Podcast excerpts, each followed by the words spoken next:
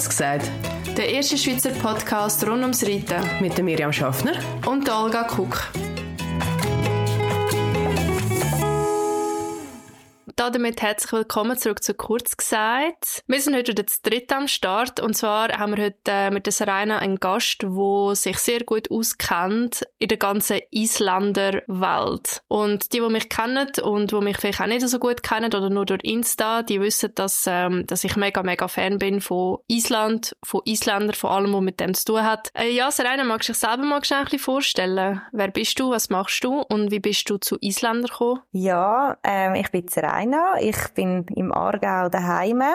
Ähm, und ja, ich bin ein bisschen auf Umwegen zu den Isländern gekommen. Also ich, meine Mami hat schon immer Isländer gehabt und ich habe dann einmal als Zehnjährige per Zufall dürfen von Befreundeten von uns auf einem Springross ein Cavaletti springen. Ich glaube sogar nur aus dem Trab. Aber ich habe dann gewusst, ich werde der nächste Springreiter. und dann, ähm, ja, haben wir ein Welschpony gekauft. Fabiola, eben, ich glaube, wir, wir kennen uns ja dann auch von dort her noch, wo ich dann das Brevet gemacht habe. Und, ähm, genau, ja. bin dann so, was sind drei, vier Jahre, so ein bisschen in den kleinen Prüfungen rumgesprungen. Ähm, und Fabiola hat dann Arthrosen bekommen und dann ist das mit dem Springen hat das irgendwie nicht mehr so funktioniert, ähm, wie das angedenkt gewesen wäre. Und ja, dann ist es so der nächste, ja, das nächste, nächste Neuligendste sind dann die Isländer gewesen, weil die haben wir ja im Stall gehabt. Und dann bin ich, glaube etwa mit 14 bin ich dann, ähm, ja, bei den Isländern gelandet und äh, könnte es mir also nicht mehr vorstellen ohne. Genau. Und ähm, ja, vom Arbeiten her, ich habe ganz normal im KV angefangen zu arbeiten und habe dann aber relativ schnell gemerkt, dass es so mir ein bisschen viel Pony im Kopf galoppiert und dass es vielleicht ein bisschen besser wäre, ich würde mich da ein bisschen mehr der Rost widmen, wieder am Büro. Und habe dann eigentlich durch einen Zufall ähm, im 21, wo wir den Stall ziemlich leer hatten, durch ein paar Vorfälle, ähm, haben wir dann gefunden, ja, jetzt haben wir ja so ein bisschen Platz, jetzt ähm, könnten wir ja so zwei, drei Verkaufsross holen. Äh, ich hatte das vorher schon so ein bisschen im kleinen Rahmen gemacht. Und ja, dann sind dann die Ross nach zwei, drei Wochen alle weg verkauft gewesen. Und, gell, wenn du mal so ein bisschen selbstständig etwas angefangen hast aufzubauen, das dann wieder runterzufahren, das ist dann mega hart, weil das ist dann so ein bisschen das Baby, das man aufbaut. Ah, also, habe ich auch nicht gewusst, ist für mich auch neu, aber eigentlich ja mega schön, dass es so gut klappt. Ja. Jetzt vielleicht ein bisschen zum Einsteigen.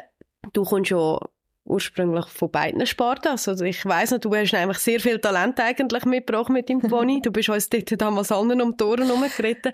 Jetzt, um was geht es beim Isländersport generell? Also was sind so ein bisschen die Aufgaben? Weil das unterscheidet sich ja doch sehr von unseren klassischen Springen, Dressur, Militari. Ähm, ich habe eine gute Kollegin, die das auch ein bisschen macht. Ich habe es am Rand ein bisschen mitbekommen, aber es würde mich jetzt mega interessieren, so ein bisschen vom Profi zu erfahren, auf was wird geschaut, was, was sind die Bestandteile von diesen verschiedenen Prüfungen? Genau, ähm, also der Sport besteht eigentlich aus den Gangprüfungen.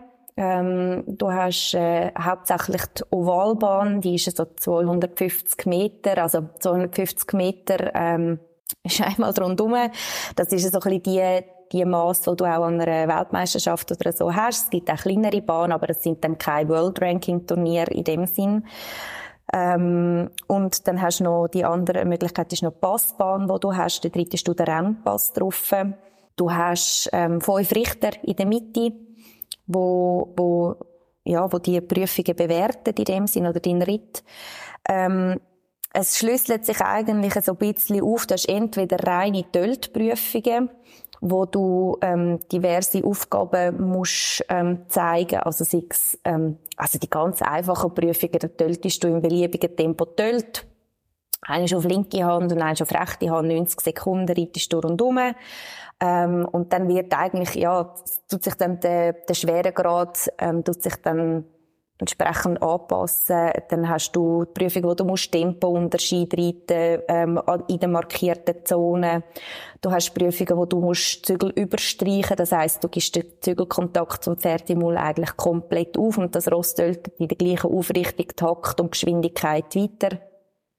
Ah. Ähm, ja. Dann hast du Gangpferde, also Gangprüfungen, wo du auch ähm, Schritt ab Galopp zusätzlich noch zeigst ähm, oder auch noch den Rennpass. Der gibt auch eine Prüfung, wo du den Rennpass auf der Bahn reitest.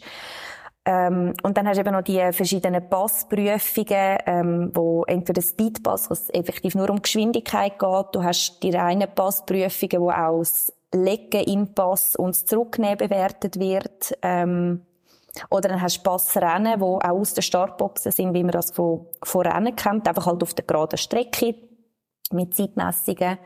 Ja, also bewertet wird, wird ähm, in erster Linie der Takt, dass, dass der Einheit vom Gang stimmt, dass ähm, die Haltung stimmt. Äh, man möchte möglichst hohe, weite Bewegungen haben wie die Isländer. Ähm, man möchte ein schönes Gesamtbild haben, also dass der, der Gesamteindruck stimmt. Ähm, ja, man möchte ein gelöstes, entspanntes, zufriedenes Ross sehen auf dieser Bahn und von dort kommst dann du Noten zwischen 0 und 10 über Genau.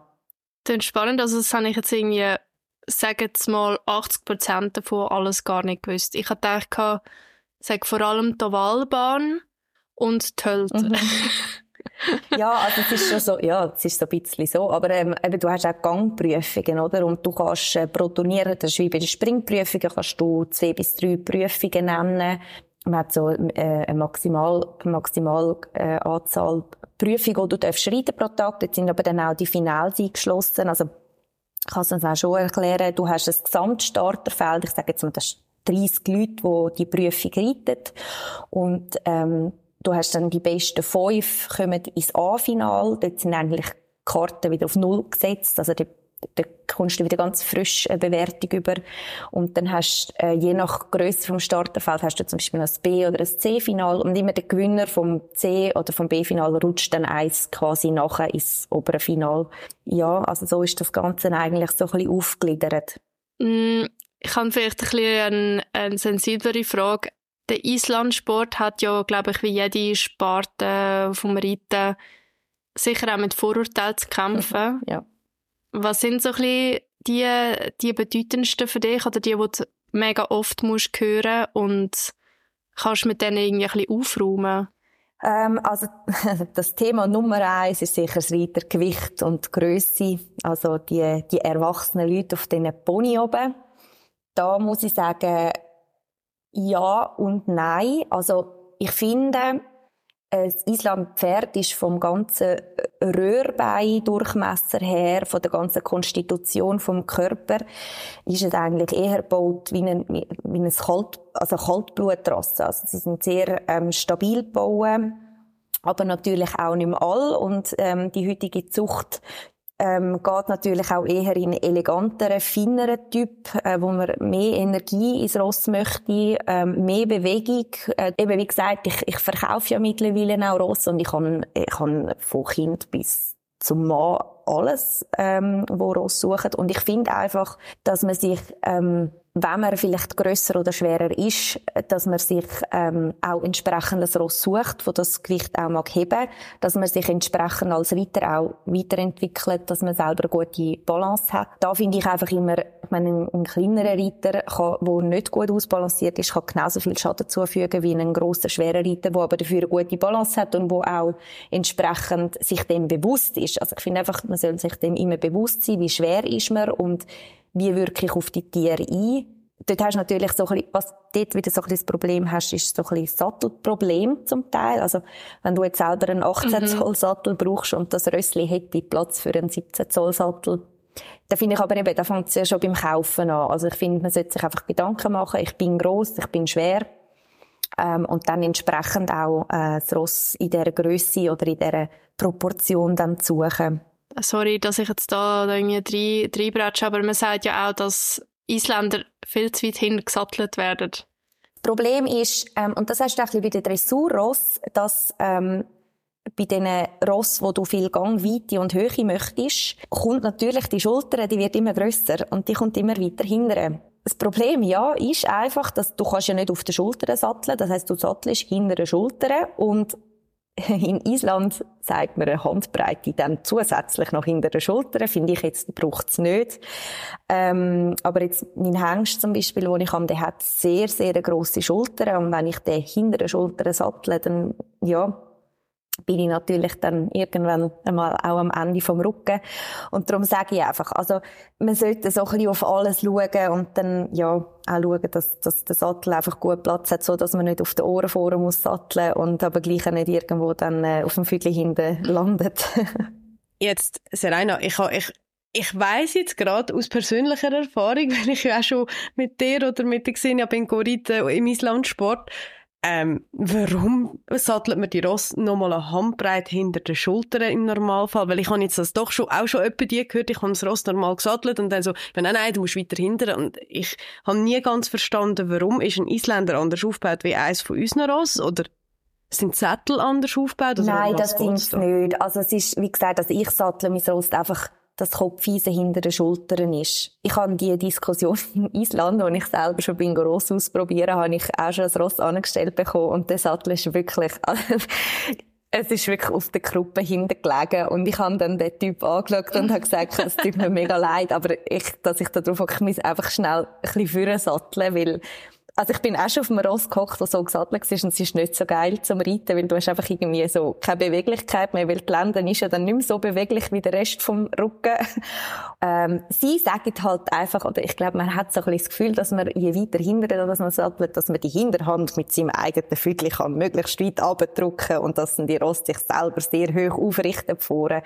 Also auch die Isländer Leute von Island selber kommen zum Glück ähm, bisschen von dem Trend weg, weil man einfach gemerkt hat, dass die auch nur korrekt können tragen wenn, wenn man auch im, im, in dem Bereich sitzt, wo der tragbare Punkt ist vom Rücken. Und, und ich meine, das grösste Gewicht wird einfach getragen hinter dem Widerrist. Das andere Problem, das ich so ein bisschen gesehen mit dem Ganzen, wenn wir jetzt ein bisschen in dem Sattel-Rückenbereich bleiben, ist, dass so ein bisschen bei den typischen Isländersättel von diesen Marken, die noch so ein bisschen altgesessen auch von Island sind, ist der Schwerpunkt sehr, sehr weit hintergezogen. Das heisst, wenn du jetzt noch weiter hinten sattelst, plus du hast noch einen Sattel, der Schwerpunkt einfach sehr weit hinten hat, wirkst du einfach halt schon sehr, sehr drastisch auf den Rücken. Da bin ich absolut nicht dafür. Ich finde, jedes Ross soll hinter der Schulter gesattelt werden. Also, da habe ich auch schon Diskussionen mit anderen Kunden gehabt, weil sie einfach gefunden haben, eine Handbreite hinter dem Vorderbein und ich finde einfach, du musst auf die Schultern schauen und gerade eben so ein bisschen bei gangstarken Ross, auch Friesen oder barocken Rassen, ähm, ist die Schulter sehr gross, sehr, kommt sehr weit hinten und entsprechend kommt halt dann auch der Sattel ein bisschen weiter hinten, oder? Genau. Hey, kannst du ein bisschen von Island erzählen? Wie ist das so für dich jetzt? Ähm, ich nehme an, das hat jetzt so einen mega Stellenwert bekommen. Wie ist das? Wie oft bist du dort? Also du hast ja am Anfang gesagt, du hast jetzt eigentlich wie ein Business mit dem Import. Mhm. Und ja, kannst du dir mal ein bisschen erzählen? Ja, also ich habe ähm, das erste Mal, als ich auf Island bin, habe ich, bin ich gerade ein halbes Jahr dort gewesen. Ich habe dort gearbeitet bin nach der Lehre ähm, ein halbes Jahr auf Island gegangen. Ich eigentlich nur drei Monate willen und ich hätte, glaube mein ganzes Leben dort können verbringen Ich habe auch zwei Jobangebote bekommen. Ich kann aber zu dem Zeitpunkt noch nicht Auto fahren und das ist einfach ein Muss in Island. Und darum bin ich dann vernünftigerweise wieder heimgekommen. Also Island ist einfach die Weite und der Raum und der Platz, wo du dort hast und auch die ganze Mentalität der Leute, es ist alles so ja, also es gibt so einen, einen Spruch, der heißt äh, Theta Rettas und das heißt so, ja, ja, es kommt dann schon und die Isländer leben komplett nach dieser Mentalität. Also ich hatte am Anfang ein bisschen Mühe gehabt, weil bei uns ist es so, wenn ein Turnier wird so zwei Monate vorher aufgeschaltet und dann hast du äh, einen Monat vorher den Zeitplan und zwei Wochen vorher kommen die Startlisten raus und dort ist alles so, zwei, drei Tage vorher hast du den Zeitplan und Startlisten und überhaupt und ich bin völlig auf Nadeln und dachte, ah, ich will doch jetzt endlich wissen, wenn ich wo muss sein. Ja, ich finde auch entsprechend der Mentalität ist auch einfach das ganze Land und, und auch Tross. Also es ist, gibt mir eine wahnsinnige Ruhe, wenn ich in Island bin. Es ist so eine komplette Entspanntheit. Also sobald ich dort zum Flughafen auslaufe, ist bei mir eigentlich, dann fahre ich komplett runter und es ist, es ist sehr, sehr faszinierend. Ich bin seit dort, glaube viermal nochmal im Island gewesen. Ähm, ich habe eigentlich jetzt schon länger gehen. Ich gehe jetzt im Sommer wieder zehn Tage. Ich freue mich mega fest. Ja, also es ist wirklich, es ist, es ist sehr faszinierend und ich muss jedes Mal, ich darf das kaum sagen, das klingt ein bisschen susihaft, aber ich muss jedes Mal, wenn ich wieder heim muss, ich brülle jedes Mal wieder am Flughafen, weil ich denke, eigentlich würde ich lieber dort bleiben. Ja, aber könntest nicht. Ja, natürlich, aber es wäre so ein Wendetraum, weißt, wenn dann, ich meine, wenn du dann dort wohnst und du musst dort dann leben, dann ist es ja dann gleich wieder nicht ganz so das Gleiche, wie wenn du jetzt einfach ein Praktikum dort machst oder so. Also, ich bin zwei, drei Mal am Punkt gewesen, gerade so vor anderthalb Jahren, ähm, ist halt einfach nicht möglich. Also, es ist so gleich. Vielleicht, wenn ich dann mal pensioniert bin. ja, ich habe eben, ich habe eben ein bisschen das Gefühl, ich glaube, bei mir wäre es auch ein bisschen die Gefahr, weißt, dass ich, äh, weißt, wenn ich es mal so würde sehen und, und, und spüren und ich habe eh schon so eigentlich eine Beziehung zu Island, obwohl ich es ja eigentlich gar nicht, gar noch nicht wirklich kenne. Ich habe wirklich das Gefühl, ich wäre dann die, die dann einfach dort bleiben und, und ja, Vielleicht ist es gut, ja, bin garantiert. Ja. Schon, gell? Bei dir habe ich schon gemeint, du kommst von Sylt nicht mehr heim. Hä? Ich habe wirklich gemeint, ich muss die, ich habe schon gemeint, ich muss dich von Sylt persönlich abholen, dass du wieder heimkommst. Ja, ja, also es ist, es ist wirklich, ähm, wenn man mal so in den Island-Flow reinkommt, wenn man mal ein bisschen dort ist, ähm, und, und es gefällt einem, dann, ähm, ja, ist, ähm, ist die Verführung schon sehr groß. Vor allem eben, ich meine, gerade mit der Ross, das Business, das ist dort natürlich riesig. Also, dort hat irgendwie jeder Zweite hat Ross. Ähm, mhm. Oder hat irgendetwas mit Ross zu tun. Oder hat irgendeinen Cousin, der Ross hat oder so. Und, ähm, und du findest überall irgendein Jobli, wo du anfangen zu arbeiten. Also, das ist halt schon, ja, es ist halt, ja, es ist wirklich sehr, sehr toll. Also, und gleich hat's auch, ich muss ja. sagen, gleich, man stellt sich, glaube so die ganze Pferdehaltung und alles stellt man sich, glaube schöner vor, wie das sie effektiv ist. Ähm, also, ich meine, die Ross, also ich sage jetzt ein normales Reitross, ähm, der ist im Sommer durch im Stall. Ähm, die Ställe sind jetzt nicht wirklich schön. Also das sind sehr, sehr kleine Boxen. Das wäre bei uns nicht einmal mit tierschutzkonform. Und wenn es eine grössere Box ist, sind zwei bis drei Ross in dieser Box drin dann laufen die Rosse einfach den Sommer durch. Zum Teil ihre, ihre äh, Touren oder, also das machst du auch privat, tust du dich in der Gruppe treffen, dass du wirklich so dreitägige Touren machst. Und dann im Herbst bis im Frühling sind die Rosse wieder draussen auf der Weide oder im Hochland oben. Und es ist halt schon sehr rau und alles. Und ich muss wirklich sagen, eben so die Haltungsbedingungen, also ich denke, dass manchmal, wenn, wenn die Rosse von Island ähm, da ankommen und wir haben da unsere Offenstelle oder wirklich die Boxen mit Auslauf, wo wirklich groß sind, wo schön eingestreut sind.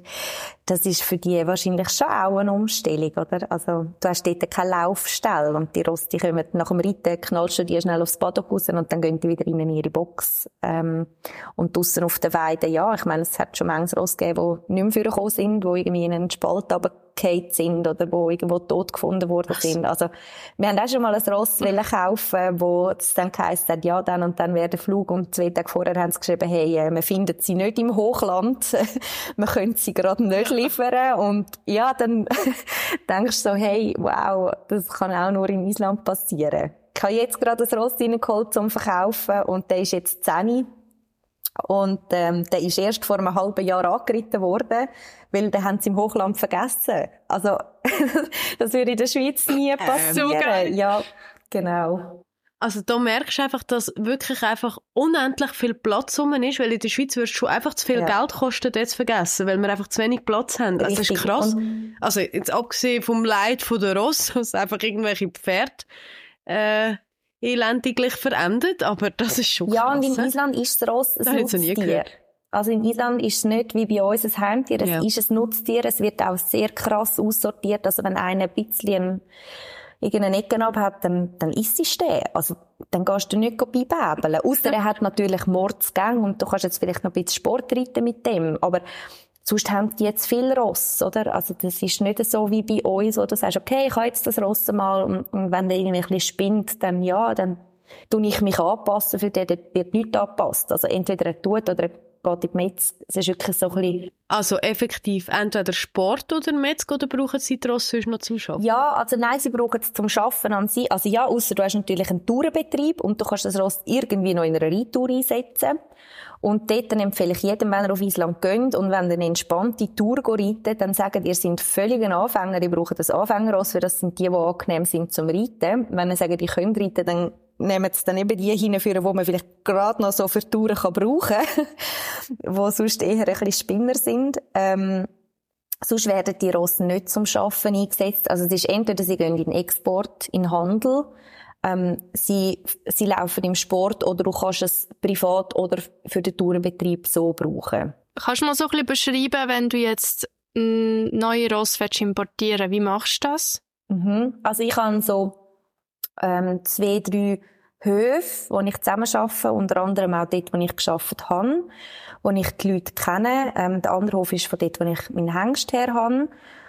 Und ähm, dann habe ich noch einen, einen Kollegen im Norden oben, wo ich noch Ross kaufe. Und die kennen mich, die wissen, was ich suche. Ähm, mittlerweile ist natürlich das ganze Exportgeschäft ist sehr groß in Island. Also mittlerweile wissen die auch, was so ein bisschen die Festlandleute, wie sie es nennen, brauchen. Und dann komme ich Videos über und ganze Daten mit Abstammungen.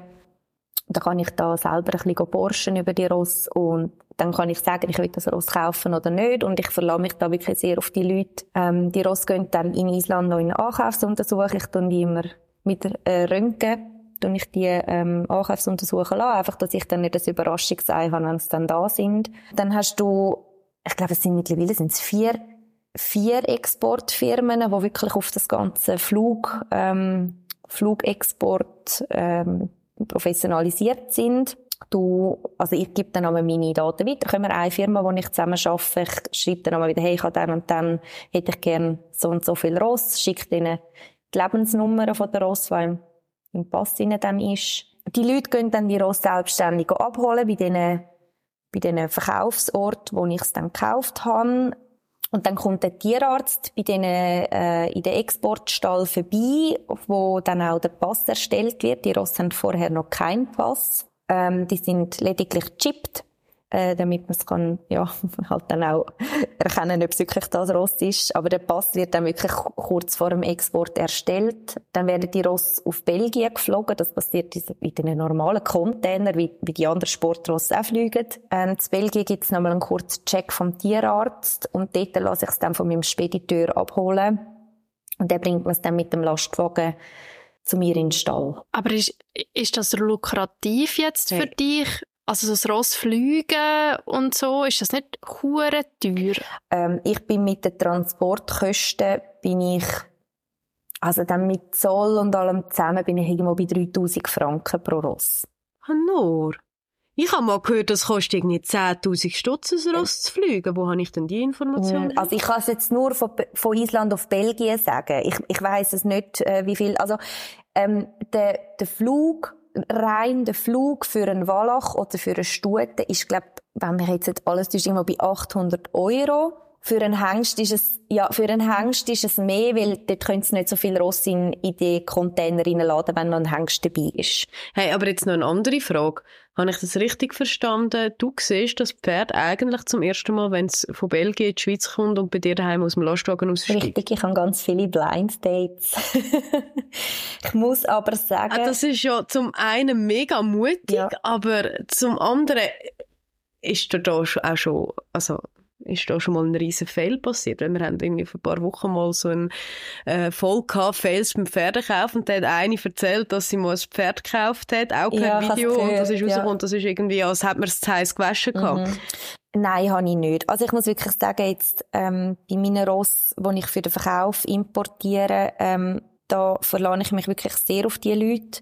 Eigentlich, ich sage immer, die Leute wären ja blöd, wenn sie mir ein Seich verkaufen würden, weil ich meine, das Einfachste ist es, mir das Ross zu verkaufen, weil wenn das einigermaßen brav ist und ein bisschen schön aussieht, dann haben die mir schnell ein Ross verkauft, ähm, ohne grossen Aufwand. Und ähm, ich habe wirklich, also Holzanlangen, ich habe noch kein Ross gehabt, wo, wo ich denke, ui nein, wie verkaufe ich den? Also es sind alles ganz, ganz tolle, lässige Ross gewesen, wo ich zum Teil wirklich, wo mir gereut hat, um zu verkaufen. Ich habe für mich privat schon mal äh, etwas gehabt, wobei da habe ich, das ist der, wo du geritten hast, mir in der Krümmi. Den habe ich ähm, ja. so leicht angeritten gekauft. Der war Hengst. Gewesen. Ich habe den als Viergänger gekauft. Also das heisst, der hat keinen Rennpass. Und ich habe ihn dann, also ich habe effektiv einen Viergänger gesucht. Das ist ganz klar so kommuniziert worden. Der ist dann bei mir daheim, habe ich den ausgeladen und es war Winter gewesen und die Weide ist so ein bisschen gefroren gewesen und ich habe den auf die Weide geladen, also da ein bisschen seine Beine strecken und so. Und dann ist einfach im Rennpass über die Weide übergerannt und ich habe gedacht, ach, oh, scheiße, ich kann ihn wieder zurückgeben. ja, nichtsdestotrotz, aber sonst muss ich wirklich sagen, also ich habe jetzt schon ein paar Ross auch für mich privat auf Video gekauft. Ähm, mein Hengst bin ich ausprobieren, das ist mir ein Zufall gewesen, dass ich den getroffen habe, der wäre nicht einmal zum Verkaufen gewesen. Krass. Was ist denn das, was so der Schweizer Reiter sucht in einem Islampferd? Also auf was schaust du speziell? Ähm, also die Leute suchen sicher in der Regel Ross über 1,40. Ähm, also ich glaube, die Mehrheit, die Ross über 1,40 sucht. Ähm, viel tölt, viel einfacher tölt, ohne grosse Taktfehler. Ähm, gleich aber, also brav müssen sein. Also am besten müsste die Großmutter, Mutter und das Kind und der Papi, der noch nie geritten ist, auch noch drauf reiten Sie müssen herdentauglich sein. Ähm, man sollte jetzt vielleicht auch noch schöne Ross sein, vielleicht noch eine coole Farbe haben. Ähm, ja, und halt wirklich sehr, sehr, ähm, vom Charakter her einfach eher ruhige Ross, ähm, wo nicht, wo nicht schreckhaft sind. Ähm, ja, so ein bisschen das. Könnt, könnt, könnt Isländer, können sie überhaupt bocken? ja, also ich muss sagen, die Isländer können bocken. Ähm, es ist aber nicht, also ein Isländer bockt nie so, wie ein Warmblüter bockt unter dem Sattel. Also ich muss wirklich sagen, so ein bisschen die Krankheit, die die Isländer dann eher mehr haben, ist entweder steigen oder durchbrennen. Aber die Isländer bocken sehr, sehr, sehr wenig unter dem Sattel. Was ist für dich so der grösste Unterschied zwischen dem Warmblüter und dem Isländer? Also der Isländer ist ja eigentlich, also zum einen sich gang, aber das, das kann man sich ja vorstellen. Ähm, das andere, ich glaube einfach, die, die Charakterstärke, die die Isländer mitbringen, die, die, die Willensstärke, die, die Selbstsicherheit zum Teil auch, also so das nicht also ich weiß einfach bei den Warmblüten, oder wenn die vor etwas am Schiss haben, die explodieren fast. Also die, die tanzen einfach nur noch an Ort und Stelle. Und ähm, das hast du bei den Isländern einfach nicht. Also es gibt es natürlich schon auch, aber ich sage jetzt, die Mehrheit der Isländer ist sehr charakterstark. Also da braucht sehr viel, bis dann wirklich mal in Panik kommen. Und dann sind im Gegensatz zu einem Warmblüter immer noch eher handelbar. Und, und einfach, dass du, dass du je nachdem die Ross wirklich kannst, also ich meine, mein Hengst jetzt, ich, kann den, ich könnte den brauchen für Kinderreitstunden und ich nehme den Woche später mit als Turnier, der deckt bei mir in der Turniersaison und der ist absolut ähm, reitbar und schreit mir nicht im Zeug um. Und gleich eben so die Leistungsbereitschaft und das Temperament, das die Ross haben, das fasziniert mich extrem da, da weiss ich einfach so ein bisschen bei der Grossross, weiss einfach, entweder einer ist sehr hoch im Blut und dann ist er einfach voll on und für den Sport wirklich top, aber dafür kannst du kaum ausreiten mit ihm, weil er dann einfach überall irgendwelche grünen Männchen sieht. Das hast du halt bei den Isländern weniger. Und ich habe, ich habe lustigerweise viele Leute jetzt gehabt, die umgestiegen sind von den Warmblütern auf die Isländer. Und die sind alle so begeistert, weil sie einfach sagen, hey, Gott, ich kann mit dem Rost am Stallhafen laufen. Und auch wenn er mal etwas sieht, er fährt gerade wieder runter und wir können dann dran vorbei. Und es ist kein Umgegumpe oder so. Und ich glaube, das ist, das ist das, was für mich die Isländer ausmacht. Ich kann mir es mega gut vorstellen. Ich, ich habe das selber auch schon miterlebt, wenn ich, äh, wenn ich einmal ein bisschen zuschaue im Umgang mit den Isländern, wo ich Sachen gesehen, wie die Ross irgendwie einfach frei rumstehen oder äh, Zeug rumliegt, wo ich äh, schon Beibrechen gesehen in meinem Kopf, wo ich das Gefühl hatte, oh mein Gott, bei mir wird die Welt dreimal untergehen und die Ponys sind so dort und so, okay, dann ist das so, dann laufen wir ja. da halt rundum oder keine Ahnung, das ist schon mega krass. Jetzt aber für die Psyche vom Mensch, wie viel macht die Grösse von diesen Pony aus, dass, dass halt auch der Mensch viel selbstsicherer ist? Das kann ich dir wie nicht sagen, weil ich glaube, wenn jemand mal schlechte Erfahrungen gemacht hat, hat jemand schlechte Erfahrungen gemacht und ich glaube, dann hast du, dann hast du immer einen gewissen Respekt. Ähm, das, das finde ich jetzt ja. mega schwierig zu sagen. Also, ich habe es wirklich, ich habe bei mir wieder gemerkt. Ich habe, ähm, ich weiß gar nicht, vor zwei Jahren habe ich bei den Swiss Skills, wir sind äh, von der Stüppen aus immer Sponsoren gewesen. Ich habe dort dürfen mit, äh, mit, äh, ich habe so ein bisschen mithelfen. Ich habe einfach gefunden, ich sitze jetzt nicht einfach an dem Stand rum und mache nichts, sondern ich habe dort ein bisschen geholfen, die Ross parat machen habe dann dort die Ross an der Straße entlang führen, wo die Autobahn durchgegangen ist. Und ich bin fast gestorben. Also ich bin schweißgebadet in dem BA-Gelände angekommen. Ich habe vom MPZ zu dem zu dem BA-Gelände überlaufen und das Ross ist einfach so alle zwei Sekunden im Zeug rumgekumpelt und ich bin so in Stress gekommen und ich bin wirklich schweißgebadet dort angefangen und dachte, ui nein, hey, wenn das jemand jeden Tag muss machen, das ist ja der Horror. Von dem her, ich kann es wie nicht sagen, weil ich habe ja sonst kein Problem, ja, also man sagt ja auch oft, dass äh, Ponys so Satanisten sind. Kannst du kannst jetzt wahrscheinlich auch nicht pauschalisieren, aber ich habe jetzt mir das jetzt nie so überlegt gehabt, kleineres Ross, kleineres Problem. Ja, also ich denke, wenn jemand generell so ein bisschen ängstlich ist im Umgang, macht es dann der Braten auch im Fernsehen, ob jetzt das 1,40er Rössli nebenan hast. Ich glaube, in dem Moment, wo du merkst, Ross kommt in Stress, kommst du selber auch in Stress, wenn du generell ein Problem hast. Mhm. Ja. Hat es dich nie gereizt, wieder zurück auf die Ross oder auch in den Springsport zu gehen? Doch. Ähm, ich muss sagen, ich habe ähm, privat mit meinen Isländern, ich habe bisschen eine Rost-Odyssee hinter mir. Ähm, und beim einen, wo ich dann wieder meinem Trainer zurückgebracht habe, dort, ähm, dort habe ich gesagt, so, jetzt können wir alle die Schuhe blasen, jetzt steige ich wieder um. Und ähm, die, die mich kennen, wissen, ich habe mal schnell ein Rössli gerettet gehabt, zwei Kiki. Die ist, ähm, die ist etwa eins, was ist die, 1,75 gewesen.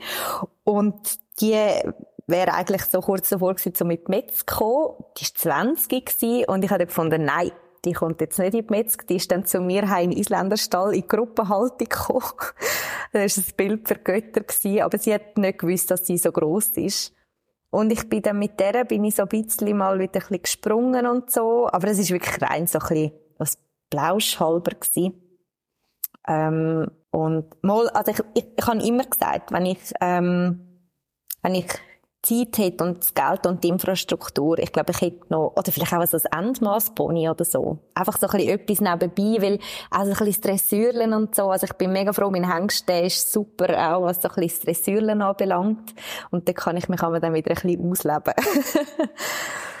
genau. Ja, ja Geld springen können sie nicht. Du, also ich sage immer, mit einem Chihuahua gehst du auch nicht die Polizeischule machen. Er könnte es vielleicht schon, aber es ist nicht, es ist nicht das Geeignete. Und so sehe ich es halt bei den Isländern mit dem Springen auch. Also, die, wir müssen ja am Pröve oder am Pröve 2 müssen wir ja auch äh, die Sprüngli reiten und das können jetzt die Isländer schon auch, aber eben von der Gangverteilung her, jetzt da wirklich so ein paar Gurgogumpen, glaube ich nicht, dass dass das Ideale ist. Ja. Es gibt, also ich kann, ich kenne eine, oder ich kenn, ja, mal, ich kenne sie und ich habe sie im Facebook und die hat das Rost, die hat sehr wenig Döltveranlagung und die geht mit dem Jump Greens und so. Also mega cool, der hat mega Freude an dem, aber ich glaube, da musst du wirklich so ein bisschen von der Gangveranlagung her schauen, was dann, was dann nimmst. Ja, macht ja Sinn, was du sagst. Also, ich glaube, irgendwo durch sind sie auch gezüchtet für etwas. Also, wenn mit unseren Ross probieren zu töten, würde es wahrscheinlich noch schlimmer rauskommen. Wieso ist das eigentlich so? Kannst du mir das beantworten? Warum kann ein Isländer töten und ein normales Ross nicht? Was ist anders im Körperbau? Ähm, also, der Tölt und der Rempass sind sicher zum einen genetisch verankert.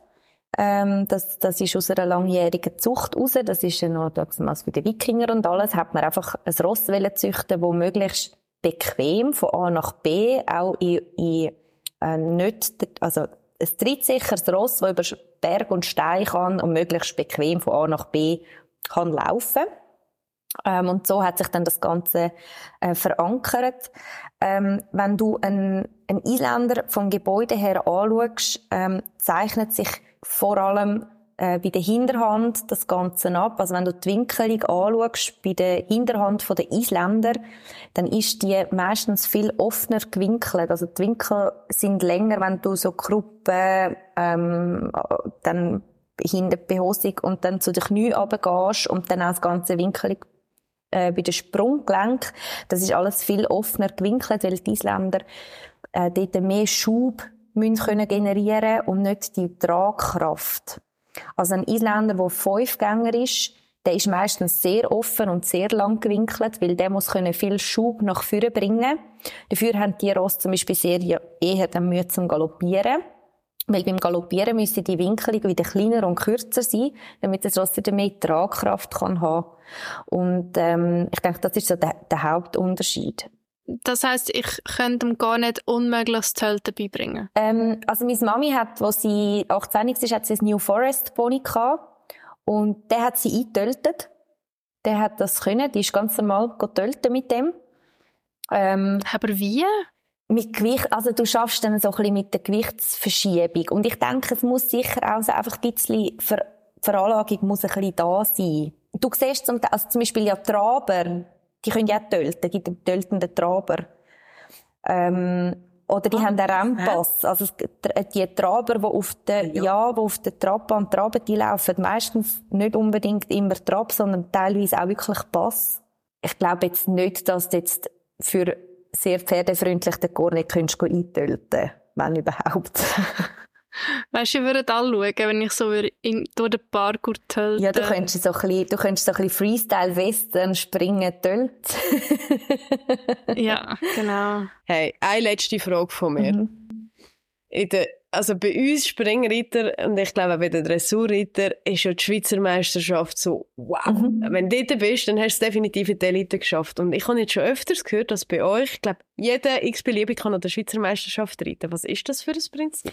Also es ist ja so, ähm, das Problem ist ja, dass, dass die Szene der Isländer ist ja viel kleiner wie jetzt die den Spring- und Dressurreiter. Mhm. Und dass du dann eine Schweizer Meisterschaft machst, wirklich nur für die weiß ich nicht, die Elite-Ritter. Ähm, das ist ein bisschen, ja, dann hast du einfach wirklich, also da kommt wahrscheinlich nicht viel schauen oder du kannst jetzt nicht ein riesen Turnier daraus machen.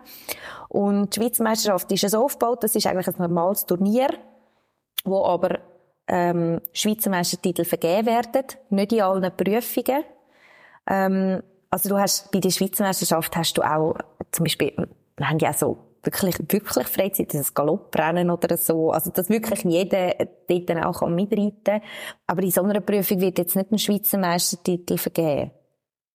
Also, also du hast... Ich habe gemeint, du kannst Schweizer Meister äh, werden, wie bei uns jetzt in einer freien Prüfung. Nein, nein, das kannst du nicht. Aber okay, wir haben gut, einfach, also das Turnier Sinn. ist einfach aufgemacht, dass möglichst viele Leute auch kommen, dass es, die Schweizer Meisterschaft geht meistens fünf Tage. Ähm, und es ist ja auch, oder an den Turnier geht es ja auch so ein bisschen um, um, ums Miteinander, um auch mal, es gibt dann immer so gemeinsam ins Nachtessen, wo man Bons kaufen und so. Und das wird natürlich, ja, je mehr Leute, desto lässiger ist denn das auch jetzt, ähm, letztes Jahr, letztes Jahr ist auch äh, die WM geschaut, äh, auf einem Dings. Das ist mega cool und, ähm, eben die Schweizer Meistertitel werden einfach in den schweren Sport-A-Prüfungen werden die vergeben und in den Jugendprüfungen werden auch äh, Schweizer Meistertitel vergeben. Und sonst ist es ganz normale Rangverkündigung. Genau. Jetzt für eine mitteleuropäische Meisterschaft, die auch das Jahr stattfindet, oder natürlich für eine Weltmeisterschaft, dort musst du dich qualifizieren. Genau. Also dort musst du dich beim Sport, beim Sportgremium melden und sagen, ich würde gerne gehen. Und wenn du die Noten erreicht hast, dann kannst du gehen. Das ist so ein bisschen so. Und wir haben auch eben, wir haben ein Nationalkader, ein Schweizer Nationalkader und wir haben das äh, Förderkader. Das ist die, wo ein bisschen also ja, die die Noten fürs Nationalkader noch nicht erreicht haben, aber quasi auf einem guten Weg drauf sind, die sind dann im Förderkader. Und dann haben wir noch das Jugend- und Juniorenkader haben wir auch. Falls jetzt jemand möchte das Lager wechseln oder ähm, jetzt mega Bock bekommen hat zum Isländer reiten, was kannst du raten? Wo kann man anfangen? Wo kann man sich melden?